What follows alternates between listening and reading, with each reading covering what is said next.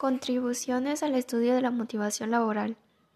En este artículo se menciona que durante décadas la psicología ha tratado de investigar lo negativo de la conducta, pero en los últimos años se ha centrado en el desarrollo de estados que de algún modo hacen ver que merezca la pena vivir. El objetivo de este trabajo es ver las teorías que se han ocupado para el estudio de la motivación humana, basándose en la autoexpresión del ser humano. En el estudio de la motivación laboral se comienza mencionando tres enfoques teóricos basados en el resultado del trabajo, tales como 1.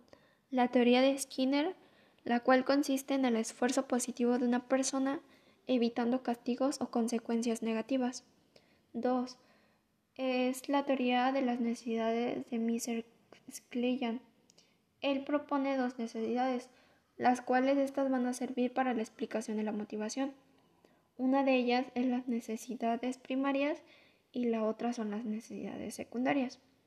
Menciona que al momento de alcanzar el éxito en alguna tarea se involucra la evaluación del rendimiento, es decir, que el individuo va a buscar la excelencia para alcanzar dicho éxito. En la necesidad del poder el individuo va a buscar la influencia en otra, persona. Durante este proceso, como consecuencia, va a obtener la aceptación, el estatus y reconocimiento, y esto es por parte de los demás. Y en la necesidad de afiliación, el individuo busca mantener una relación interpersonal, amistosa y cercana con un comportamiento positivo de las demás personas, y asimismo es aceptado. Si el individuo logra conseguir estas necesidades, como consecuencia va a traer consigo el sentirse bien consigo mismo. 3. Teoría de la equidad de Adams. En esta teoría, el individuo compara sus aportaciones y resultados con las aportaciones y recompensas.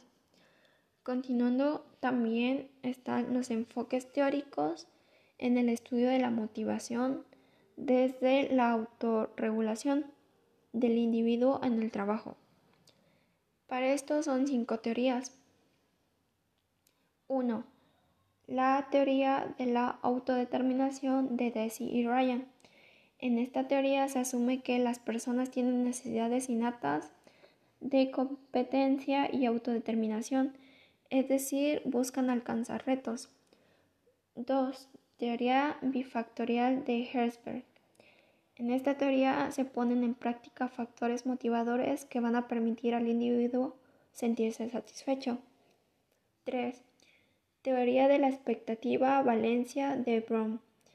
Esta consiste en lo que se espera futuro del individuo y a su vez siendo un resultado positivo. 4. Teoría de establecimiento de metas de Luke y Lata. En esta el individuo establece meta siendo la base de la motivación y a su vez agregándole un compromiso. 5. Teoría social cognitiva de Bandura. En esta teoría, el individuo requiere del establecimiento de metas, observaciones, la autoevaluación y autorrecreación para alcanzar un objetivo. Para concluir, y asimismo también se mencionan que hay enfoques más allá del trabajo en donde el individuo se va a mostrar tal y como es.